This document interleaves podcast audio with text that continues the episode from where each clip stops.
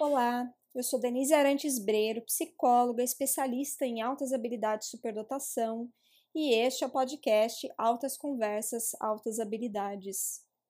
No episódio de hoje, eu gostaria de trazer é, para discussão um artigo recente que eu li so, é, do professor James Bolland, da Universidade de Colômbia, e ele escreveu falando que é um mito pensar que a superdotação se restringe a apenas 3 a 5% da população geral.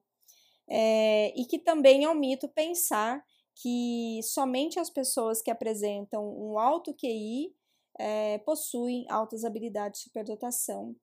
E aí eu vou trazer para vocês alguns dos argumentos que esse autor coloca no artigo e que me fizeram refletir bastante, vem me feito refletir bastante a respeito desse processo de identificação é, uma vez que eu acredito que a superdotação não se restringe apenas aos resultados de teste de QI, não se, não se restringe apenas a um QI elevado, a um QI maior que 130, como a gente observa em alguns uh, testes psicológicos que são uh, aplicados para fazer a identificação, o diagnóstico dessas pessoas. Uh, então, o autor fala que em, no, em 1982 o Renzulli escreveu um artigo endossando implicitamente essa crença de que as altas habilidades de superdotação eh, se referem ao alto QI, mas o próprio autor, o próprio Renzulli, com o passar dos anos, começou a refutar essa ideia. Tanto que, ao considerar outros aspectos que não somente o QI, ele amplia esse espectro para 15 a 20% da população. E a gente tem que pensar que o Renzulli fala de dois perfis de superdotação, né? Na, no referencial teórico dele, o perfil acadêmico, que é, é, mais facilmente reconhecido no ambiente escolar e tem mais facilidade em apresentar um bom desempenho nos testes de coeficiente de inteligência, e os criativos produtivos, que não necessariamente têm um alto QI. Então, ao longo dos anos, Renzulli foi refletindo sobre isso e compreendendo que não é só o alto QI que define as altas habilidades de superdotação. É, o Renzulli diz que os altos níveis de produtividade criativa podem ser alcançados por estudantes abaixo dos 5% mais favorecidos se usarmos um processo de identificação mais flexível. E ele vem é, tentando desenvolver uma teoria que possa auxiliar no processo de reconhecimento e identificação desses estudantes. E não utiliza mais somente os testes de inteligência para fazer esse tipo de mapeamento e identificação. Ele usa outros tipos de identificação, como o próprio modelo de, triádico de enriquecimento, o modelo das portas giratórias. Então, existem outros recursos que o Renzulli recomenda para fazer a identificação de estudantes com características de, de um comportamento superdotado. Vale ressaltar que essa crença de que cerca de 3 a 5% da população uh, são superdotadas ganhou força a partir da publicação do relatório de Merland em 1972, influenciando profundamente a definição de superdotação que nós passamos a adotar no mundo. É preciso salientar que neste relatório foi utilizada a palavra mínimo, ou seja, no mínimo 3 a 5% da população possui altas habilidades de superdotação. E isso faz muita diferença, porque o relatório não diz que 3 a 5% tem essa condição, mas ele diz que no mínimo 3 a 5% da população tem essa condição. Essa definição reportada no relatório de Maryland teve como objetivo mostrar aos educadores que este não se trata de um fenômeno tão raro como se acreditava.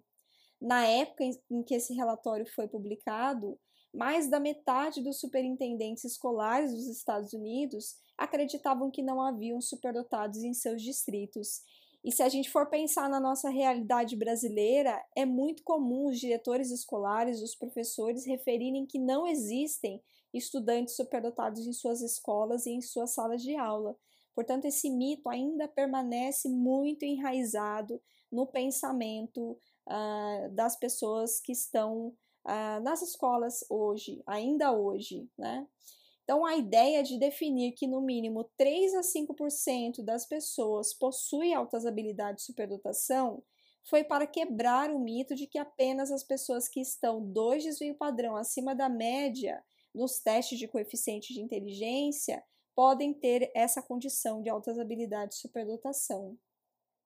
O que a gente observa é que as pessoas ainda tendem a ressaltar o QI com o QI alto como uma condição, como se o QI fosse um apêndice ou um órgão interno que todos os seres humanos possuem. Se continuarmos pensando deste modo, estaremos tirando a oportunidade de pessoas que possuem um QI abaixo de 130 de desenvolver plenamente seus potenciais por não serem elegíveis para os programas especiais, que levam em consideração apenas a, o QI como um ponto de corte para a entrada dessas pessoas em programas destinados aos superdotados.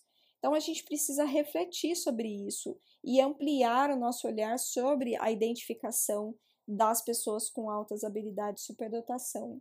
Esse é um aspecto que eu achei importante trazer para reflexão, uh, porque nós precisamos quebrar esses mitos na nossa cultura. Né? As nossas escolas, os nossos professores, psicólogos, pais e pessoas que pesquisam superdotação, muitas ainda têm essa crença uh, enraizada de que a superdotação se refere apenas a um QI acima de 130. É, nós precisamos ampliar isso. Se formos considerar outros aspectos, não necessariamente essas pessoas terão um QI acima da média.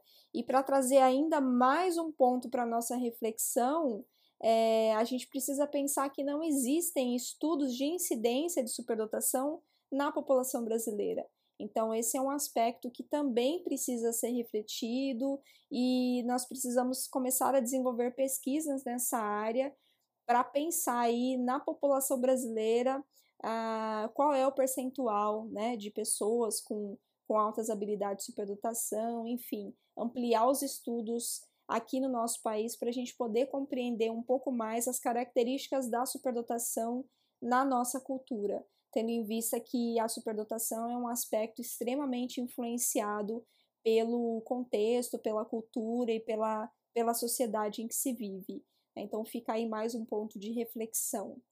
Bom, se você gostou desse conteúdo e acha que é importante compartilhar com alguém, é, curta, compartilhe esse material para que mais pessoas possam ter acesso a, a esse tema e para que a gente possa retirar os estudantes superdotados da invisibilidade. Eu espero vocês no próximo episódio. Um abraço e até lá!